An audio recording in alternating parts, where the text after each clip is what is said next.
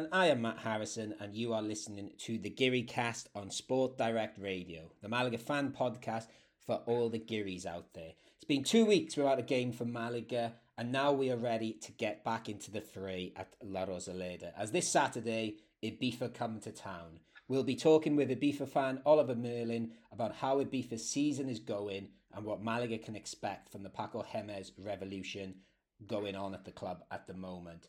From revolution to revolving doors, as we'll be talking about the transfer window, as we discuss the players going out the door at Malaga and maybe some coming in the door. But very much staying put at the moment are my co hosts. And introducing Chris Marquez. Chris, how are you doing? I'm doing um, okay, and I will explain you why. I have good news and I have bad news. Okay, good. Which one do you do you want first? Um, uh, let, let, let's have the good news to sort of cheer us up at the end. So go with the, Okay. the bad, the worst news. I had to do a COVID test today. Okay. You want now the good news? You're not positive. If that's negative, I can travel to Malaga next Saturday. Yes. I'm worried as hell. All right. So I thought you had the results then. I was a bit worried. Uh, so hopefully you're testing positive for match day No, fever yeah. instead so, rather than COVID. Um, hopefully someone that's testing positive for a good discussion on a podcast. That was awful. It's Alex Ashmore. Alex, how are you? I'm doing very well, thanks. I'm uh, well back in the UK, sort of firmly back in the UK. Well, not firmly actually. I'm off to Spain Yeah. next week, but yeah, sort of starting to feel at home, and I'm actually going down to Exeter for the weekend this weekend. So it'd be nice Oh, to see everyone again. Oh, nice. So, so you're in the UK, so you probably do have COVID.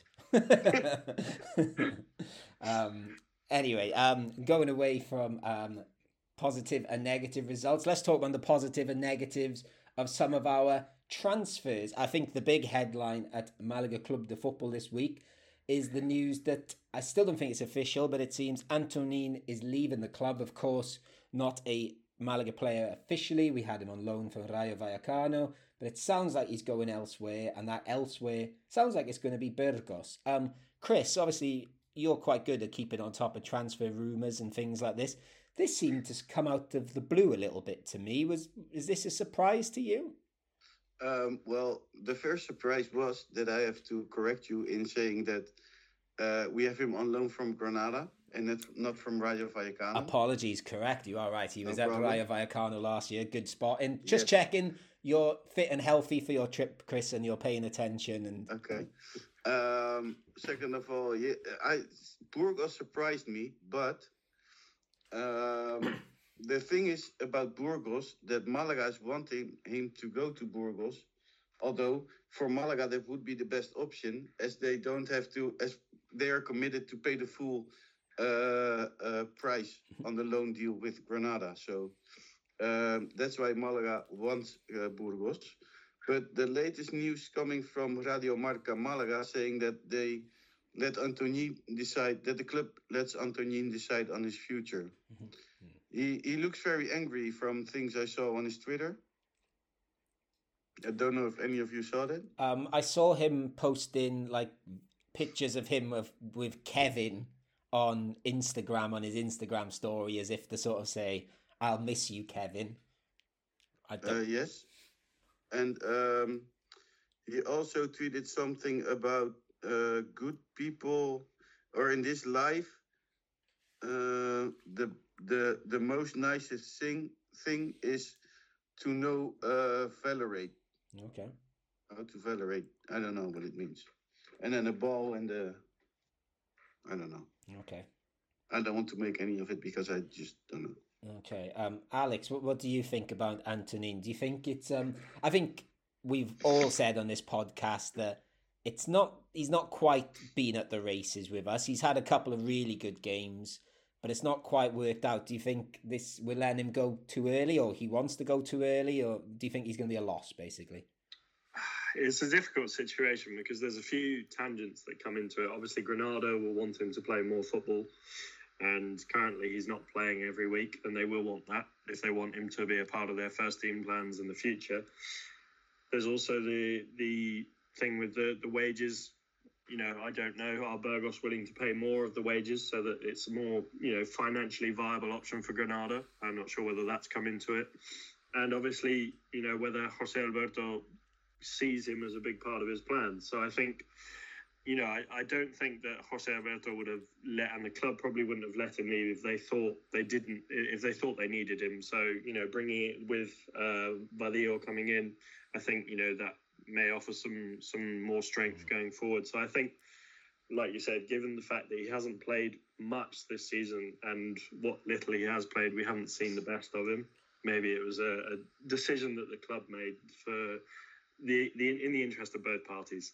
Yeah, I think um, from a purely footballing perspective, I know it hasn't fully worked out, but I'd rather have him in the squad than not have him. But like you said, if money, if he is costing quite a lot of money with wages. You know, I know we're not paying all his wages. I'm guessing then it perhaps is a bit wasted. And like you said, we signed Vadillo, who's had a good start on his debut at Malaga. That might have been the final nail in the coffin for him, maybe. Um, Chris, any any thoughts on sort of the football inside of this? Uh, do you think we're going to miss out if he does go, which looks pretty certain now? I don't think we play a different style of football than than than he is than he does. So I don't understand in the first place why you get him back at this point of his career.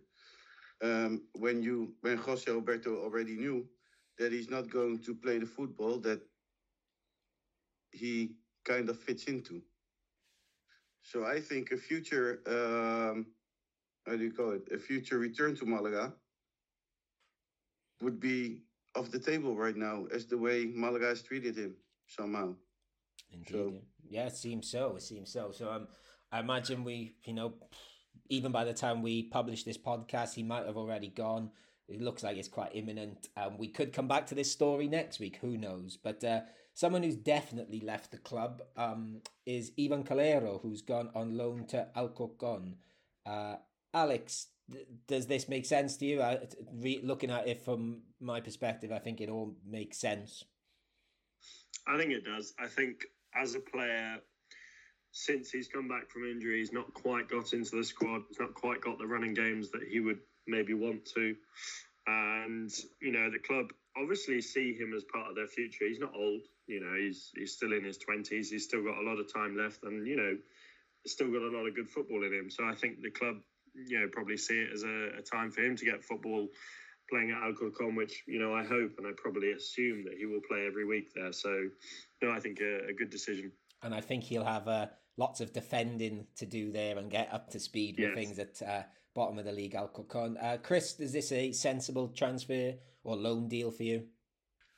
Uh, yes, very much because we have Victor Gomez. Um, he is the number one at the moment. Um, Ivan Calero needs playtime. He won't get it at Malaga. So a loan deal is the most logical option. So that when the season ends, Ivan Calero can come back to Malaga and he will be our uh, right, def- right defender. So I think it's the best option. And do we think now with Calero going out on loan? I should say, by the way, Ivan Calero, friend of the podcast, so we're big fans of his already um, for his interview with us last year. But do you think this means uh, Ismael Casas is very much going to stay put this transfer window now? Because I know his name I was being so. touted. Yeah, well, I think he's going to have to stay, isn't he? We, we, yeah. yeah. Um, and you yeah, said, you're you're still have Haitham. Yeah, Haitham as well. Yeah, um, yeah, but I, but I, I don't see Haitham playing being the the man behind Victor Gomez. No, and Haitham is a bit more. I don't know, a little bit further up. I thought, but mm. um, but yeah, it's um yeah, it'd be interesting, like you said, though, Chris. Uh, um, I think Calero's got all the qualities to be our first choice next season. Um, you know, we don't know what's going to happen in the summer transfer window. We don't know what's going to happen this transfer window, which we'll talk about in a second. But it, you know, it could be between Ismael Casas and Ivan Calero again for that right back spot next season. Um, just quickly, while we we perhaps talk about um, players that might come in. Uh, again, I I've not got many names here, if any, really. But Chris might have some. But just a couple of other sort of sad sad outgoings, I guess. And Genaro, um, I think it's today is being announced, isn't it? He's he's I've not read a sort of timeline or time frame for him in regards to his injury, but he's picked up a knee injury and he has to have surgery surgery on knees usually means quite a long absence. Four to five months. That's sort of what I expected. So that's that's another midfielder. Yep. So that's Luis Munoz and Genaro, who are pretty much very close to Yeah. our starting midfield at the start of the season. They're both gone now. Still, Luis Munoz is not Yep. match fit, and I don't know how long it will take with Luis Munoz. Yeah, and we've What do you think?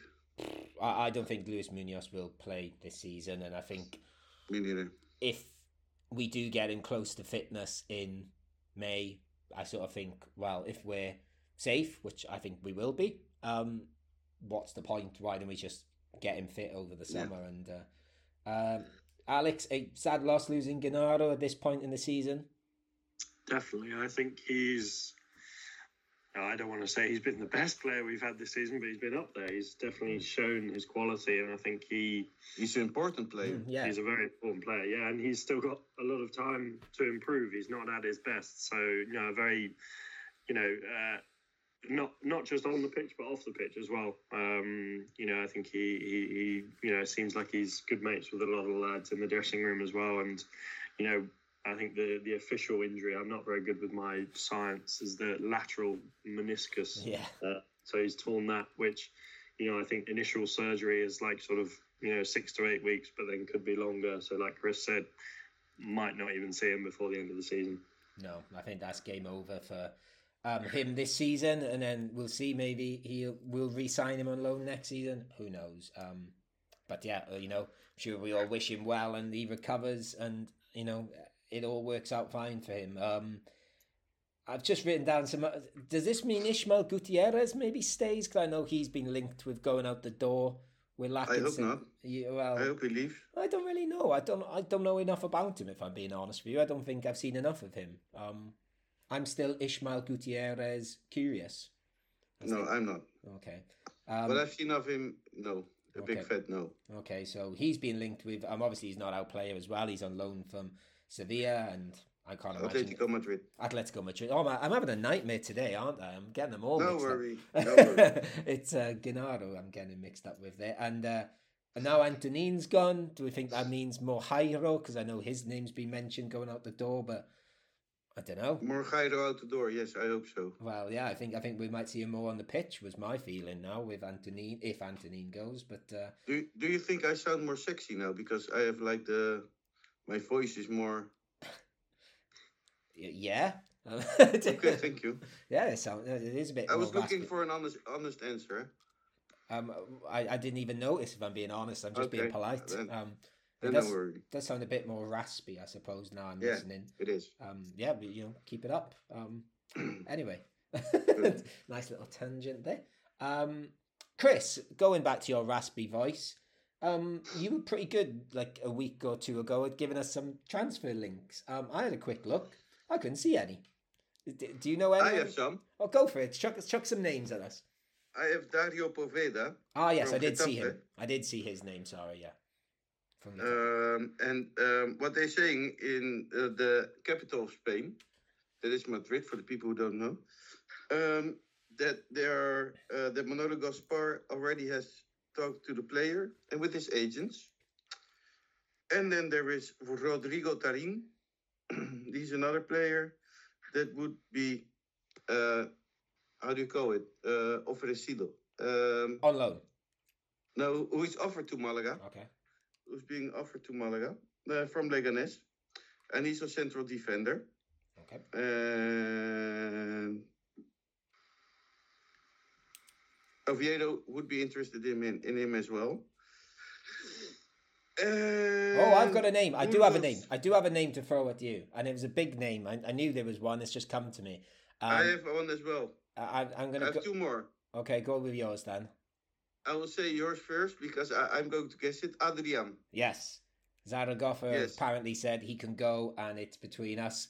And Sergio says Fuenlabrada. I heard mentioned Well, as well. he's be, being offered to Malaga. Would he take him? And, uh, no, Okay. Why? because he didn't show anything at Real Zaragoza. So if he's no good to Real Zaragoza, why would he? But maybe his heart beats for Malaga. He was our captain. I don't know. I thought he did. I, I would take him for you know as long as it's not an unreasonable price. Alex, would you take him?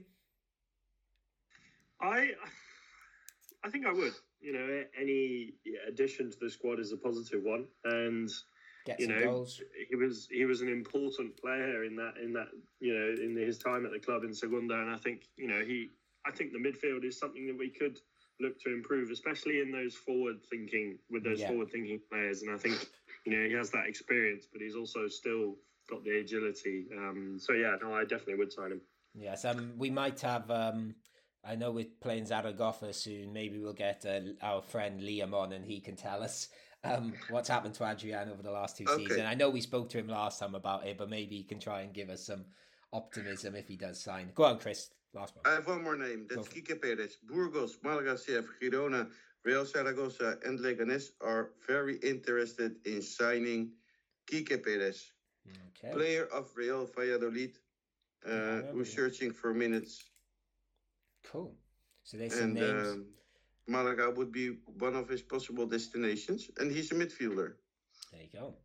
And last time you did this, Chris, you threw a few names out there. I published the podcast, and the next morning, two of them had signed. So um, we'll see. We'll see who's there tomorrow morning. Um, uh, just quickly, I don't think there's much to say about this, but um, Dani Martin had an interview with uh, Radio Marca Malaga. Said that you know if he was to go out on loan again to the Segunda, he'd happily come back to Malaga, or that would be his first choice. That's good to hear, isn't it? I don't think there's much else to say there. I think we'd take him back, wouldn't we? Yeah, definitely. I have a small problem. Okay. Yesterday, I joined the program of Sport Direct Radio called La Pelota Malagueña, and there I found out that Dani Barrio, his contract ends after this at, uh, after this season, Okay. which means that he will walk out of the door, Probably yes. I'd imagine so. Actually, yeah. and Dani Martin is going back to Betis Sevilla. Does How many how, how, how many keepers do we have at that moment? I'm sure we can find another one. I know uh, a young da- um, Danish. Again, all my things muddled up today. I know a young Swedish chap we're big fans of.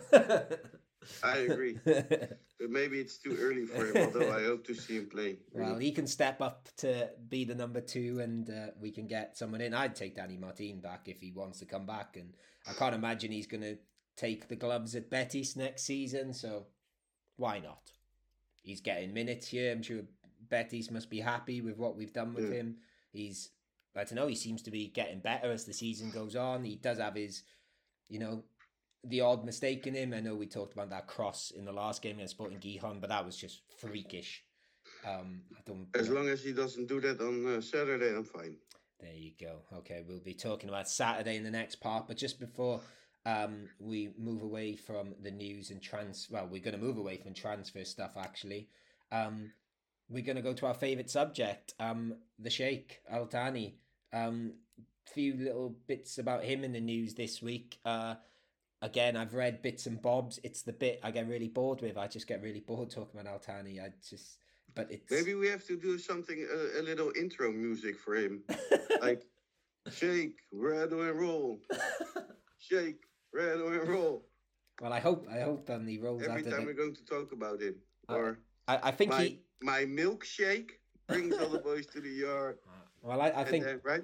It's better than yours, no? I think the shake, rattle, and roll. I'm hoping he's a bit rattled and he, he rolls out really and rolls out of town sooner rather than later. So um, um, Chris, uh, do you want to try and fill in what what what's happening in the world of Al Thani this week? Um, the judge is going to put a warrant out for him in the next couple of days. Apparently so. That's sort of word on the street. Yes, so then I can finally hang my posters up with most wanted, dead or alive. Oh no, no, let's not go down that path. So, sorry, Ima. um, Alex, uh, uh, and what else is going on with Al Thani? So the judge has declared, well, I don't know whether it's the judge, but Yeah, it is the has judge. been declared that he is solvent. And for those of you who didn't know, and I didn't know until about half an hour ago, solvent means that you have enough money to pay back what you owe. So Al Thani, according to the judge, has enough money to pay back. Shake, shake, shake, Al Thani, shake your body right. Um, Move, move, move, Al Thani. Good point. I think it was either Kiko or Pablo made on Frecuencia Malaguista this morning. Even though there is or will be a warrant out for his arrest, he is in Qatar at the moment, and there's no extradition treaty between Qatar and Spain. Yeah. Don't So- mention that. Don't blame. Don't.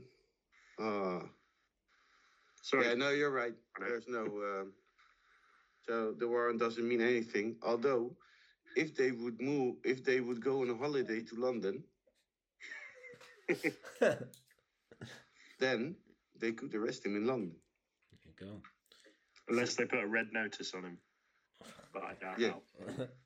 this is this is all this is I remember when we started this podcast having to read all this legal stuff about Al Thani and I've sort of just I host a podcast about Malaga. I do need to know this stuff, but my god is it tedious and do I get bored with But it? Matt- and I hope he just goes and we can just move on. Matt, something quick, something funny. Okay. Today, Alex was at Frecuencia Malaguista and he wasn't a minute in. And then Pablo asked him about the English government and cocaine in the in the restrooms. What was it?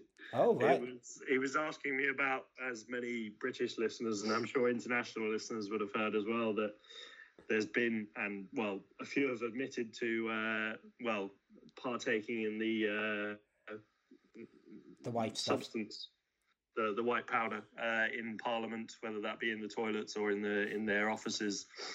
And he asked me whether that was true, and well, I Because of course you know what goes on in the House of the Parliament. Yeah. Oh, So- right. So there you go. There's if um if you speak Spanish, there's a, a nice plug for um, Frecuencia Malaguista. I think this that's the sort of um debate you get on there. The sort of same sort of cutting edge analysis as you get on this podcast. Um, where we talk about uh, also. Oh, by the way, Chris, on a on another tangent on good news, I just a bit bored of talking about Al Thani. Um, a few months ago, you told me about something I didn't know about, and um, I can now tell you I'm the proud owner of an air fryer. Really? Yeah, it was on sale in the supermarket near me, and I saw it. you thought, wow. And I was like, six months ago, I didn't have a clue what this thing was until Chris Marquez mentioned it on the podcast. And I thought, what's he talking about? And now I own one, and it, it's been a very fun few days. Air Yes. Did you thing. did you did you eat from the air fryer? Of course, I have. Yeah, I made I made You my know- own, my own air fried patatas bravas the other day. It was very good. Beside beside being it more healthy, Mm-hmm. two things I love about it, in comparison to a real fryer, Okay. is that with a real fryer you have to clean the oil, Yes. and you don't have to do it. Nope. It's very good. It's very, Very good. good. But the second and probably the most important thing, because um, this is also a bit of a, a household podcast where we can discuss how to clean, which products to use. Um, the best thing is that it's very clean to eat, to very easy to clean. But more important, with a fr- uh, with a real fryer, it gives a bad smell in your house when you're Mhm. frying, Yeah, it's great. And and this, This- doesn't. This doesn't. So there you go. So- What's, let's add it to the list now. So Victoria, Pacharán, and now air fryers. They- Yes, we- air fryers. You know, they, air fryers a, are the future. okay. Should we should we go? Um, I'm trying to think. Out out of what was the saying? Out out of the. I can't think of the saying about the frying pan in the kitchen and stuff. I'm very tired today. Let Let's go. Uh, let's go all out of the the closet. that's some, that's a that's a completely different saying. What's the saying, Alex? Why can't I think of it? I'm a bloody I English don't know. teacher. I'm getting out of the closet. You can go out ev- wherever you want. Um, uh, I'm lost as well. I oh, think. okay, let, let's. I was trying Alex, to. go with me out of the closet. This has been a nightmare, but basically, um, w- what I was going to say is in a really sort of metaphorical, fun way, using an air fryer analogy, which has gone down the the pan, um, is uh, let's go and talk about uh, our game against Ibiza.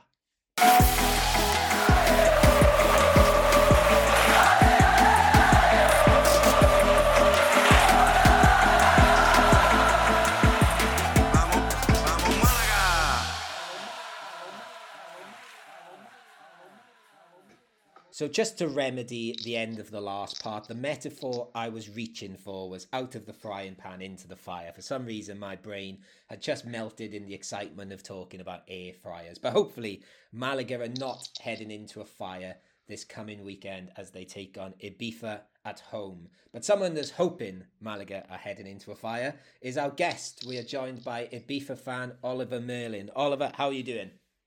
Very well, very well. Thank you, guys. Very well. How are you doing? Oliver, do you own an air fryer? I do actually. I've got a, a food ninja. Oh, Uh, What What do you think of the air fryer? I love. I'm a very big fan of the air fryer. I know, me too. I, I'm new to the air Awesome. fryer. I bought one on the weekend. That's sort of how we got onto this conversation. It was a cheap one on sale in Mascom, um, and it's Honestly, been a the best great. things ever. It's been a Chicken nuggets great all the few way. days. Yeah, Um, definitely the chicken nuggets. So you've announced you're a fan of air fryers, Oliver, but we're going to talk about something else you're a fan of, which is Ibiza. Um, obviously, you, you're over there on the island still, yes? I am. Yes, here right now. Excellent stuff, and um, you're a season ticket holder, I believe. Yeah, absolutely. Yes, so I think I think the first place we've got to go with this then, Oliver, is um, obviously um, it's a great story what's happening at Ibiza. I know we spoke about it when you were on the podcast. Uh, second game of the season, actually, wasn't it? It was um, your That's first right, home yeah. game was against Malaga. Um, it seems a very very long time ago. So I guess we've got to ask because we've not even spoke to you about that first game. How has match day been at Ibiza games? Because from the little bits I've seen and the Malaga game, which was obviously the first home game, it looks like quite lively and fun. Uh, it's been brilliant. Honestly, it's been absolute pleasure. It's been magic. Actually, been magic. I wouldn't have swapped it for the world. We've waited, you know, kind of quite a few years to kind of get up to this level of football. Um, it's good to see the back of our tired old AstroTurf, which was horrible. Actually, some real grass. You know, a new scoreboard. It, it's just been absolutely lovely. I mean, to see a higher standard of football and learn some of the, shall we say, professional ways of the La Liga sides. We We don't know what you certainly mean. We, we certainly looked a bit naive in the first few games. Um, on the other hand, we've had to get used to um, watching Ibiza lose, uh, you know, a fair few games and draw much more. You know, last season we were kind of a cut above most of the teams in the Segunda B, and uh, we would win almost every week. And obviously, that's that's a big change. But the whole experience has been just fantastic. Wouldn't have wouldn't have changed it for the world. As you say, on the on match days, it's just super lively and fun. And um, going down that route, then you said like obviously, I think when you got promoted, it sounded like there was sort of optimism there, and I don't think you were sort of written off as, you know, relegation fodder, and there was chance. I think a lot of people were sort of tipping you to do quite well.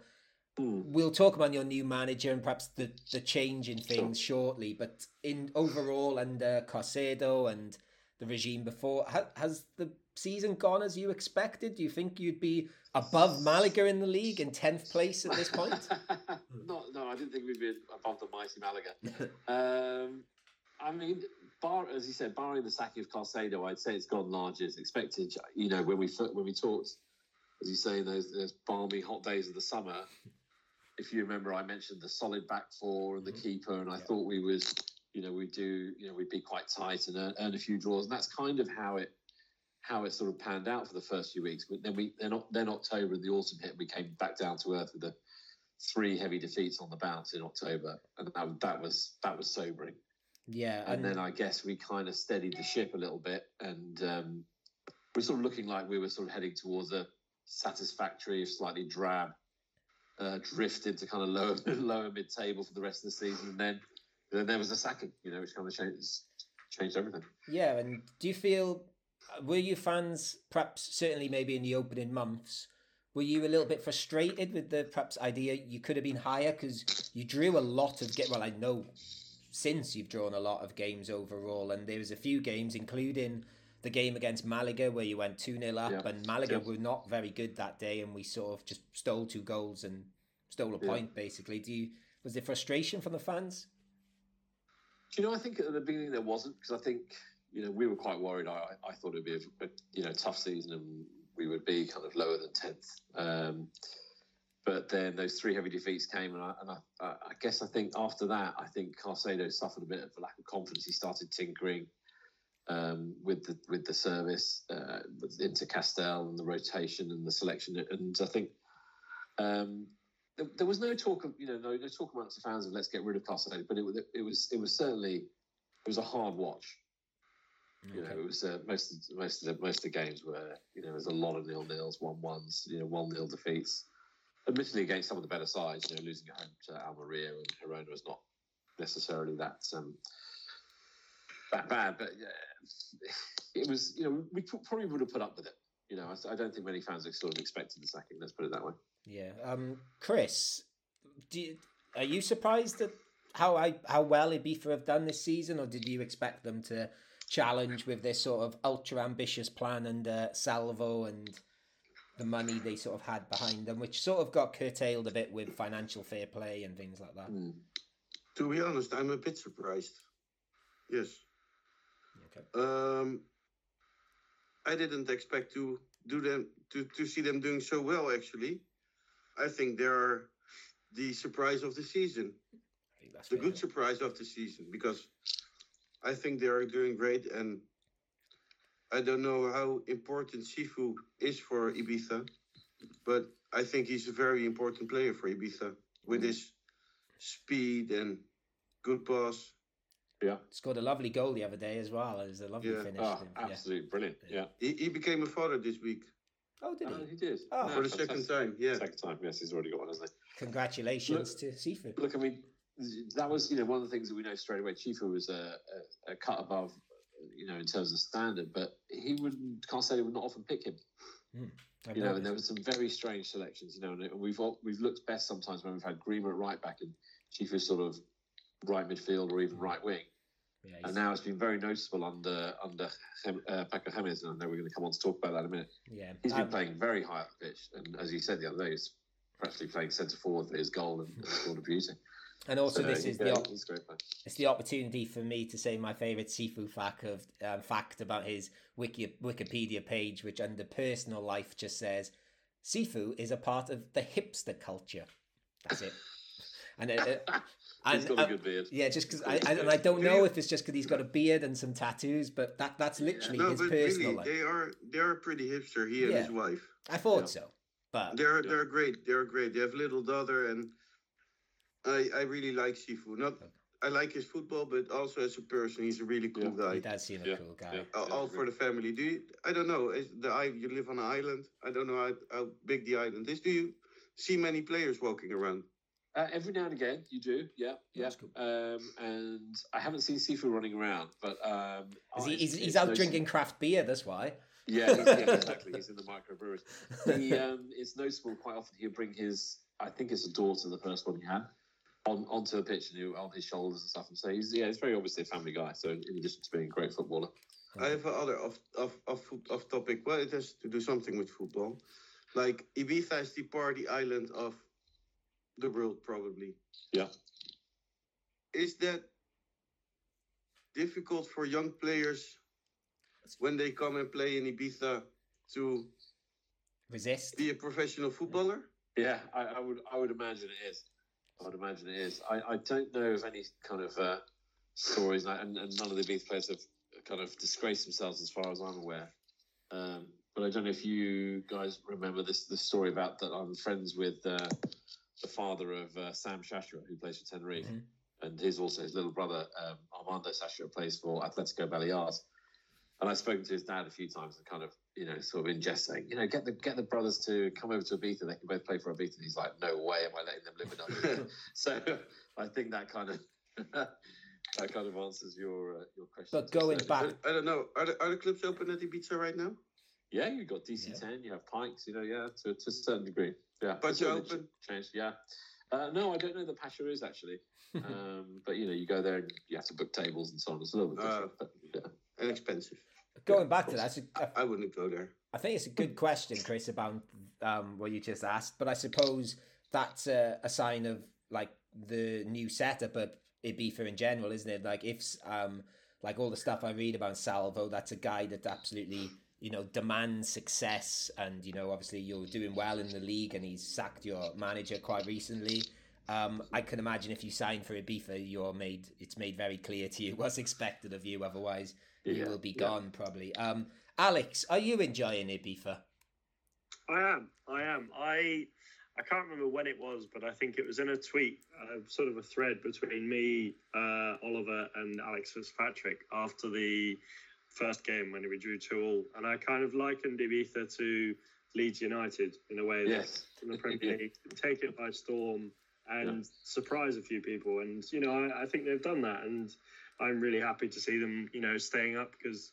You know, when you see a new team in the division, you want them to do well. So yeah, I'm really enjoying Ibiza being in Segunda. And Yeah, I hope Alex, stay up. Alex, Yeah, you've set so. me up nicely for my next bit because I sort of had a Leeds comparison coming up shortly, which you might see coming when we talk about uh, the next section. So, as you said, um, or as we've said, um, Carcedo left or got sacked. Um, I think he'd lost a few games in a row, if I remember rightly. Yeah, about five or yeah. six, was it? I Yeah, uh, there was a lot of games without a win. Put Yeah. it that way. And Few, you draw, got few in. draws, and the, and the draws were hard, hard, But hard work. hard but is that is that reason enough to sack a manager? Well, this is what we're going to ask our. Because the Segunda División is tough, Of course. and Yeah. and and you don't want to sack your manager every four games that you don't win or five games. But this is what we're going to Yeah. come to now, Chris, because I think they have gone for one of my favourite managers who I said, be great if Malaga got him, but I didn't think we could afford him. I don't know, maybe we could now. But you have got in Paco Jimenez, who's Mhm. probably one of the bigger character managers, or certainly a, a manager with who comes with, you know what you're getting with Paco Jimenez in regards of Yeah. style and um, all that stuff. Um, were you excited to see him appointed as manager, and how's it gone in his first two games? Which, well, I think we know how it's gone, but you can tell us.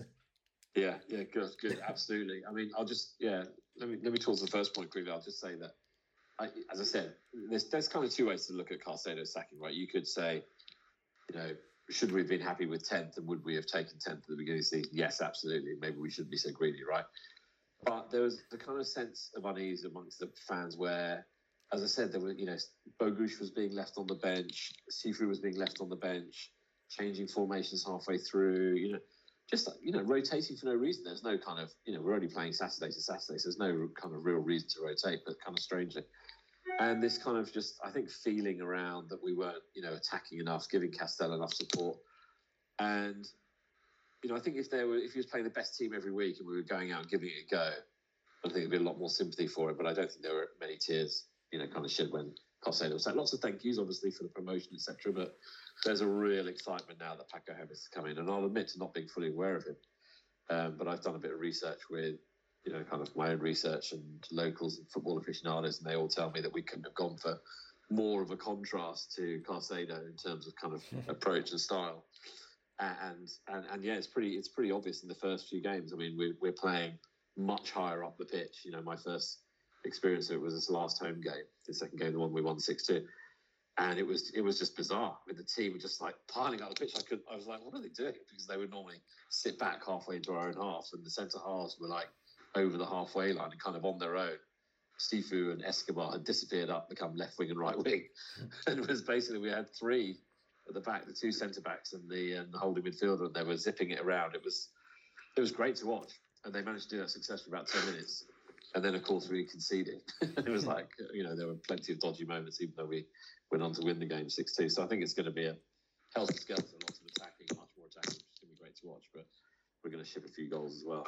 I have two funny Paco of uh, Paco Jémez um, um, Stories? uh, fa- facts. Anecdotes. Facts. Facts. Yeah. You want to know them? Yeah, well, I don't know. Yeah, do we know? Are they really? Depends.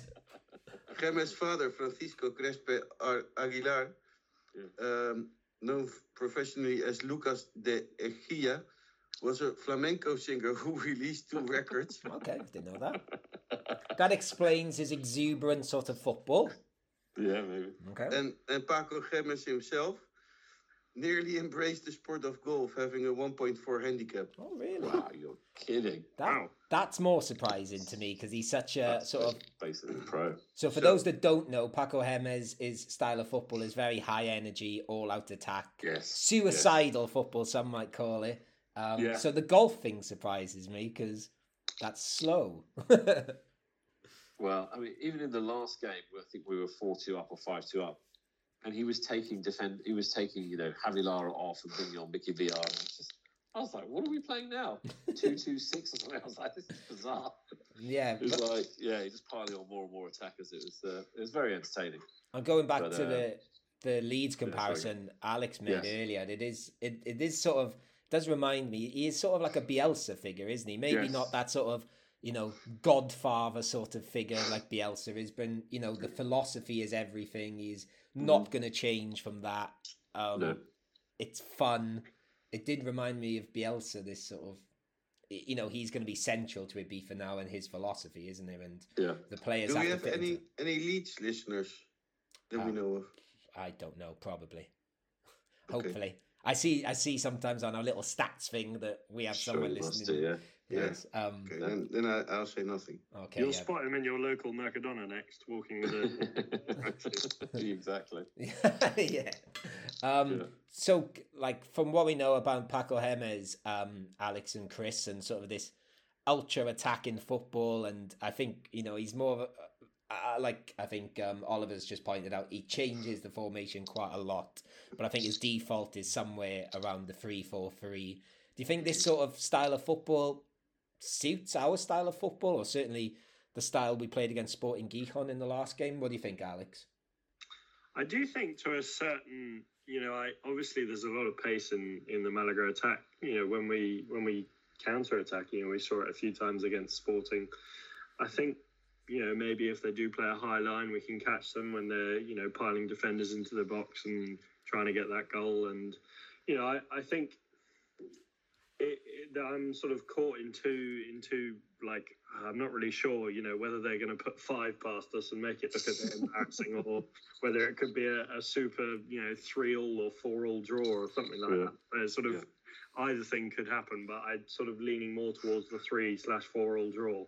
Yeah, um, I noted as well that um, you've scored because I was sort of looking at the table and I noticed how many goals you scored, and you've scored twenty seven goals this season, and then it hit me that a third of those have been in your last two games since Paco Jémez has taken over, or uh, close to a third of those. I know. I certainly wouldn't describe this as high, you know, free scoring before that. Yeah, so Um, yeah.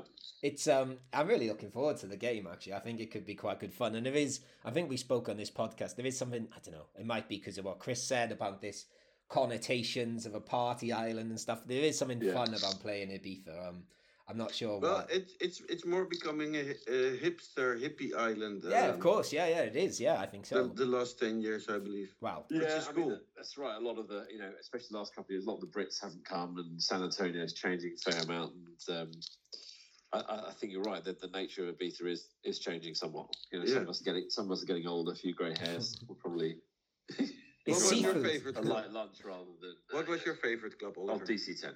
DC ten. It was it was space and then DC ten. Really? I, I think Yeah. with with what how, how did you ended up in Ibiza? How did I end up in Ibiza? Wow. How does Uh, anyone end up in Ibiza? Because I You was mean, you mean living, or how did I Yeah, living. the first time? And because I don't know, I suppose like most Brits, I, I started coming out here when I was kind of 18, 20, and being out, out here most summers for like two weeks before that, and it just became when I met Are my partner. I are- just said, are you- I'm, I'm moving somewhere sunny. Are you up for it? Are was you like, the "Yeah." guy who who uh, when the party ends doesn't go home kind of guy? I, was that. I was is that kind of guy. is that what happened?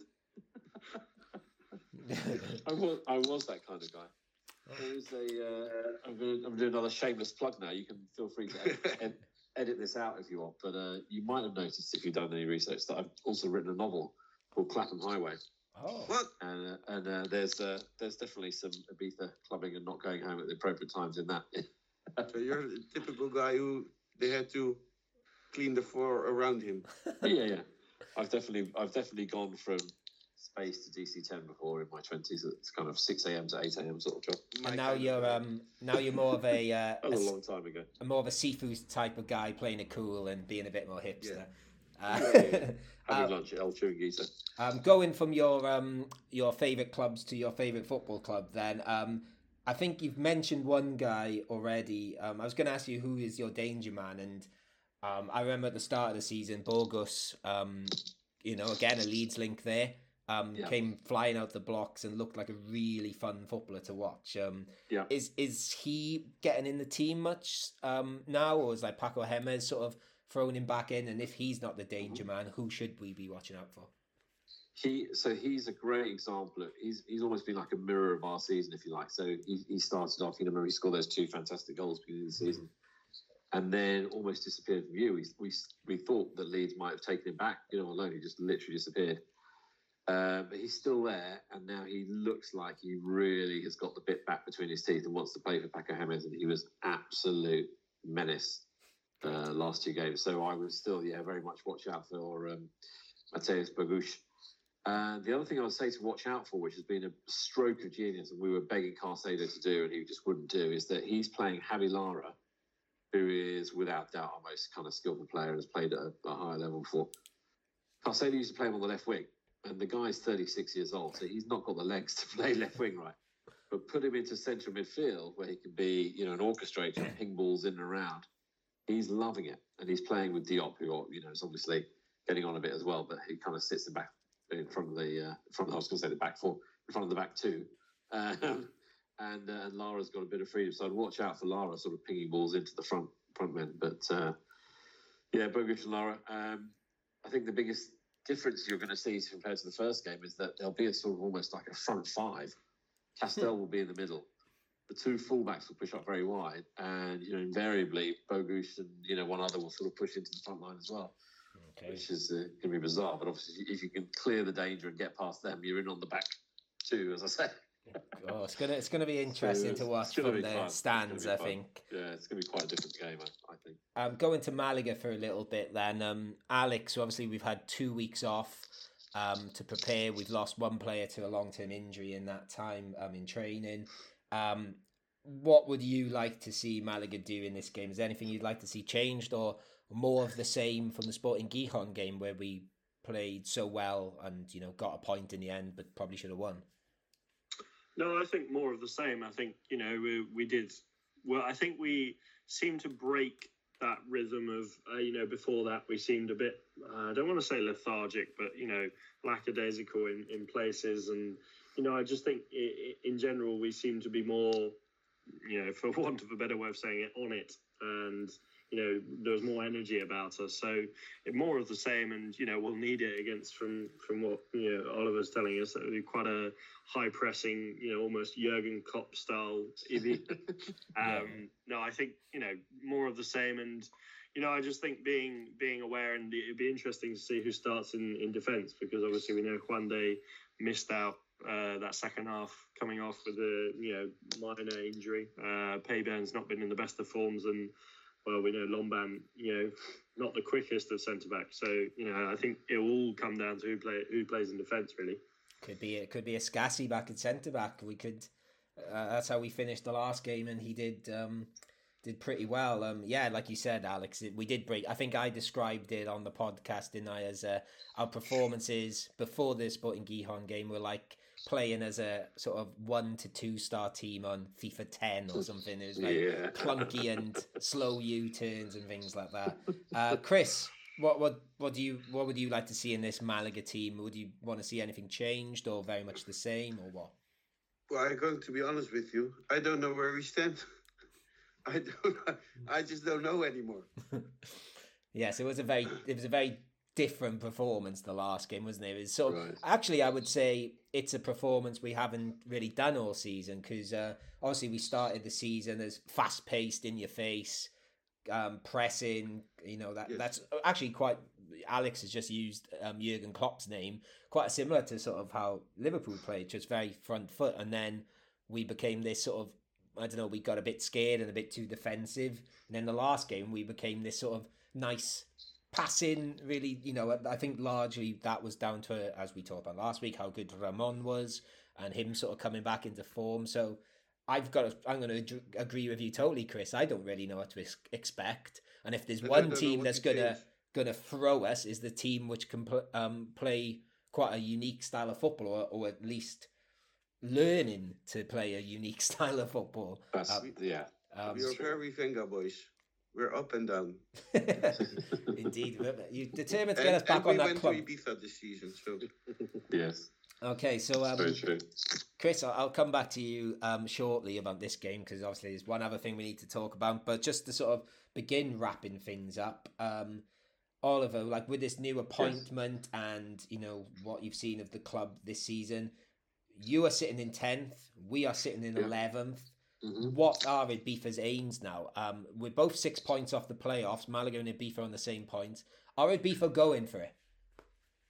I think so. I think you, you've got to think that with the with the appointment, right? I think if you're Salvo, it's obviously costing him some money. He could have just sat with Carcedo, and we wouldn't have gone down. We might have finished 15th or 14th, maybe even as high as 12th. But I think he thinks there's an outside chance we can go for the playoffs, and he thought, why not? I'll roll the dice. It's going to cost me a bit more. Let's see if we can do it. Because if we can do it, and then we get to playoffs and build some momentum, there's an outside chance we go up. I mean, Isn't it even just to get to the playoffs would just be. You know, isn't it risky to to uh, to aim so high? Definitely in a in a in a in a league as Segunda is because Segunda everybody wins against everybody, everybody loses Yeah. against everybody. Well, you learned how Segunda is. Isn't it risky to to aim so high for a club like Ibiza But um, think- in their first season in, in Segunda? I think the fact that it's so tight though means that the you know going for the win and getting the three points instead of getting the one point or the zero. We're going to have a lot of zeros, right? We're going to come spectacularly unstuck. I'm not sure against two, but we're going to lose like you know six one and five one and things like because we're going to go chasing the game. It's going to happen for sure. But I reckon we're going to get more three points than we would have done had we had we not. You know, we're going to you know we're going to be. We've got Real Sociedad. I can imagine us you know giving them a good hammering. Yeah. Um, so I think um, there's going to be some good victories, and I think we'll get closer. I don't think anybody really thinks we're going to go up. You know, and I think if we got close, let's say if we finished seventh or eighth, And- great. And equally with you guys, you don't really have that at the moment. At least I know football changes very quickly. You don't really have that worry financially. That you do have a bit of money to go for it, and it's not like you're spending fortunes. I know Paco Jimenez No. might cost a bit more than your average Segunda manager, but you have Yeah. you have enough wriggle room to have a bit of a gamble, I think, and go for it. but the other thing, on the long term, Segunda is expensive as well. of course, mm-hmm. If you if you aim high now, at some point you have to aim lower if you don't succeed in in what you are aiming for. Yeah, yeah, true. his waxen wings true. did mount above his reach. That's a line from English literature, and I forgot what play. I think it's from Faustus. but it's about Icarus. Icarus flew too high and he fell to the ground. Yeah, It's my English literature teaching there. Um, I think you're right. I think Salvo would quite happily go for you know, to you know, a, a, ser- a series of playoff runs over the next two or three years, be quite happy with that. yeah, um, just before um, we um, well this afternoon actually, I listened to the Spanish Segunda podcast. Our friends over there, and they did a sort Yeah. of um, mid-season sort of where do you think people are going to finish? And they did talk about Ibiza and Malaga in that sort of middle table section, and you know, and Cartagena and uh, Oviedo is a little gang of us. And could any of us make a, a play for it? Um, they they talked about Oviedo a little bit more. Um, Ibiza did, did did get a bit of a mention, and Malaga they didn't they didn't really talk about us after a bit. So I think we were a bit dismissed. So Alex and um, Oh, uh, Chris, do you think you know if, if we can get three points here? Is this the springboard to go for the playoffs, or or is that just too much? Is that pie in the sky? I Do think you that want me to? that is Do too you much. want me to go first and start low, or Yeah. bring Chris down? Yeah, you choose, man. Well, no, it's usually me. I'm the one that gets carried away, and I, I, I think it's a bit pie in the sky. But go on, then, Alex. You be the realistic one first. no. Okay, I done. don't Oh, that's such a bummer. we're too inconsistent. I think you know defensively. Who knows? I'd love to be proven wrong. I'd love to be proven wrong, but I just think the inconsistency, you know, the the injuries, the players we have missing, and the quality of teams above us. I just think it's a, a step too far. Okay, Chris. Fair enough. Should we deserve it? No. Fair. I'd agree with that. Should should I care? No. Should we aim for it? Yes, of course, because you always have to aim the highest you possible you can get, and it would be fun because then another podcast can't say bad things about us anymore. Yeah, true. okay. Um, I don't think they're saying bad things about us, Chris. There, I think they, they, They're always so critical with us. no, they're not. They're not. They, they're realistic. They're realistic over at this. point. Okay, and we are not. Okay, We- that's I haven't fair. looked at I haven't looked at your fixtures. I've, I've just been looking at the fixtures, trying to see if we've got enough six pointers to make up the gap. We've got Oviedo, we've got Las Palmas, I think, to come. I think we've got those two. So still. you know, those you've got those two as well, have you? I mean, Well, I think you we've know. got them all, really, haven't we? Because we're apart Yeah, from we just started. Yeah, so we only played you. Um, well, we're playing you, Alcorcón and uh, Sporting Gijón are the only teams we played twice, of, off the top of my head. So yeah, It's all it's all to play more. for. All Um, to play for. Looking like ours are mostly away though, which is it's just going to be slightly more difficult. As- obviously. As is the trend in Spanish football these days from people. This is a final. this is a final. As, as all the managers like to say, this is a final to determine which of the mid-table teams they're going to chase for the playoffs. Now, I think there's a very long way to go. If Malaga finished eleventh, I would say, well done. But you know, let us dream a little bit. Um, yeah. I hate doing it. Um, Oliver, do, do you want to give us a prediction before we wrap things up? How how do you feel about this game? Oh, do you remember I did predict quite correctly a score draw last You time? did, you Um, did. Yeah. Um, gosh, I think you know I wouldn't be surprised to see another score draw, and I and I wouldn't be surprised to see- see it a lot higher. you know, kind of a three-three or four, because uh, you know I think we're going to score. Um, yeah, let's go for a high score draw. Okay. Just to, just to say, Malaga, I don't think have scored more than. Have we scored three goals yet this season? I don't think we have, have we? In one You game. will do. So, so I, I have a question for you, Oliver. the one, yes. Do, do you believe coming from the islands Yeah. um, affects like you, Uh, there's a bias against the Islanders. yes? do, do, do you believe that? In terms of what the travelling and all that No, stuff. no, basically what happened was um, The we had referees. we had two games against, or we had a game against Tenerife in particular, and uh, um, there was sort of an accusation by someone who follows us on Twitter that uh, there's a bias. The mainland referees penalise the island clubs such as Tenerife, and then the week Yeah. later we, we had we played Las Palmas a week later, and we had a bit of a joke with Matt, the Las Palmas fan, and said, Yeah. "Oh, you know, you don't stand a chance with our mainland referees," and we got a very very um, generous red card, which went our way, and we were like, Yeah. "Oh." I, I- I mean, absolutely. I, I've, um, you know, I've talked about this a few times with, with you guys and also with the Segunda guys, and uh, I, I've been told that it's the the professional way of the league size, and we just had to suck it up. I mean, some of the decisions, absolutely, yeah, absolutely shocking. okay, Yeah, In, inexplicable VARs, yeah, all sorts of things. Yeah, there I would go, agree with that one hundred percent. Yeah, I, I, because I spent Christmas with uh, friends from Tenerife, and um, the father of my friend is a very big Tenerife fan, and he also said that it does exist. Yeah. Um, although, if I look at the quality of the referees in the whole Segunda division, Mhm. like I see on every pitch being big mistakes made. So yes, I don't really believe in you don't know. Vamos the in those mainland. things. Although what he said was quite funny because he said, "Well, um, the thing why they don't like us is because they have to travel longer and further away for Get a a football holiday. match." Get on an airplane or something. Yeah, exactly. Yeah. I can't imagine a referee going, "Oh, I've got to go to Ibiza." I must- I'd be. I know the other two are a little bit further away, but um, still, oh But- no, Tenerife. Not another all expenses paid trip to another. Yeah.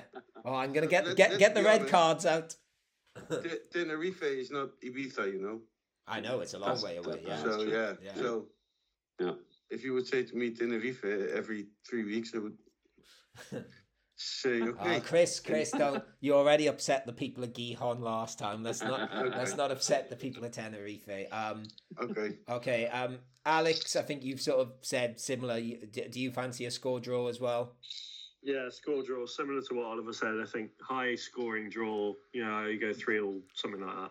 And I've got to come to Chris last because uh, Chris Marquez will be joining me at La Rosaleda this weekend. Hopefully, as you said at the start, there's still yes. some COVID protocols you need to go through. Um, so we won't jinx it too much yet. But um, are you excited about this game, Chris? From the sort of what Oliver's told us and how Malaga played last game, and what are you expecting? Definitely, but I'm not traveling to Spain for a draw. Just so you guys know, I won't accept it. Maybe this is the uh, maybe this is the beginning of one of those games where we it's uh, we They get have to- absolutely spanked. We play two defenders and it and it comes back to haunt Jémez. They, they would have to do like penalties afterwards. That's fine for me, but no draw. And actually, Chris, you went to the Mirandes game, which was nil nil, Yeah, wasn't that it? So was you a would, draw as well. we want to go. We want to go. But for you. now I'm coming especially for the football, and then I was just on holiday, Yeah. knowing that there would be football. But Yeah, 'cause you didn't decide till the morning, did you? I sort of texted you, said, Are you coming? You're like, I don't know. And I was like, Come on. Okay. Well, um, I wanted to go, and the plan was to go, um, but having a two-year-old son, um, So selfish, going that to, two-year-old. Uh, how do you call it? Toddler puberty can be Terrible- very difficult and hard twos, to. Uh, that's what you call it. yeah, can be challenging. So to leave your wife alone in Spain um, with a two-year-old terror kid is um, to watch a football match. I didn't mind, but who at some point you need to do things in agreement. who was uh, more giddy? Um, Javi um, that holiday or me after the game talking about seeing Kevin play for the first time? I'll definitely have you about holiday. Okay. That, that, that must he's be now giddy. saying, Dad, Dad, um, just any day of the week he would say, Dad, are we going to Spain tomorrow? like, what? No, we're not going to Spain tomorrow. He's such a bad dad, not letting him go to Spain Yeah, when he won. Um, anyway, I think um, that is it um, for the Malaga Ibiza chat. Um, we can't let Oliver go without saying. Um, I, I know Chris has just been admiring uh, his the artwork behind him, which is Oliver's own get any of artwork. this thought because I was watching the whole time at the beautiful painting And, uh, behind Oliver. And do, do you, do you have something that fits in my house? yeah, sure. Of course. um, and there you go. There, there's a sign, Oliver, of your sort of uh, growing maturity from um, your clubbing days when you were 18 to now. You're getting down with the Sifu style of life, being a painter on a, That's right. Ibiza. But uh, Gone where, where can we? Where But, can but we- it's real cool. What what kind of art is it that you make? Uh, it's it's a lot. Most of it is like this. You'll see if you have a look on the website. It's inspired by Rothko and kind of the American kind of modern art. Um, yeah, tradition large, large tonal tonal works usually on a theme. There you go, So, large uh, tonal. yeah. There I really go. like it. And the website where people can buy your art? Yeah, o- olivermerlin.com. That's my name. Excellent stuff. So um, go check that out, and you know, and I think, and much. that's your name on And Twitter. buy something because And buy something. you don't go into a store and don't buy anything. And you know, a, a website is a store as well, and the same rules count on, online as as somewhere else. There you go. Uh, and we can find you on Twitter at uh, similar. Is it at Oliver Merlin, if I remember rightly? Yeah, yeah. Um, uh, Twitter is actually Artitude38, which is kind of like my art handle. Um, and then Instagram is Oliver R. Merlin. Excellent stuff. So hopefully there's Oliver's art, and hopefully we can see some sort of artisan football on Saturday evening. I think it's it should be fun. We've bigged it up It now. will It's be, yeah. gonna it's gonna fall on its face now, isn't it? Now we've bigged it Yeah, up. nil so nil. Can you imagine? Oh, that would be horrible. That would be Yeah, even yeah. worse. Jémez out. I'll be chanting Yeah, Jémez out. out. I've I've not I've not paid to see this from him. Um, okay, well, anyway, big thank you, Oliver, for joining us again. Thank you very much. Um, a big thank you to Alex. Anything you want to add, Alex? No, just well, vamos, vamos Malaga, and the next time that you guys speak to me, I will be in Spain. You will, of Oh, course. awesome. Yes. and When are you leaving? I'm leaving next Tuesday. Oh, Brilliant stuff. You're on the up in Santiago. Did you get invited for another day this week on Frecuencia Malaguista? Um, not yet. No. Oh, I'll probably help you tomorrow. Oh well, but there you go. And uh, we've already plugged the sort of insightful conversations they have on Frecuencia Malaguista in Spanish. So if you want to listen to Alex talk about cocaine in the Houses of Parliament, I, I didn't really quite. I, I might have misunderstood, but um, yeah, check that out. And then um, Chris, I, I'm gonna say thank you, and then um, I, I'll I'll see you Saturday, hopefully. I see you Saturday. I'll I'll I'll WhatsApp you the time and and the place where you have to be Okay, because you're going with the big guys. okay. What, what, You're taking you with us. Okay, that, that that's intimidating. No, it's not. Okay, maybe. it's just a few guys drinking beer and having food. Okay, and all, and also I've been dry for two weeks now. This is my Yeah. first Wow. checkpoint, so um, I'm having six weeks off with apart from Malaga match days. So this might, yeah, we'll Very see good. how I cope. I, I'll, I'm going to be giddy again. So, uh, but thank you, Chris. Hopefully, see you Saturday. Um, Yes. And then a big thank you to everyone for listening as always. Um, I've been Matt Harrison. You've been listening to the Geary Cast on Sport Direct Radio. Adios and vamos Malaga.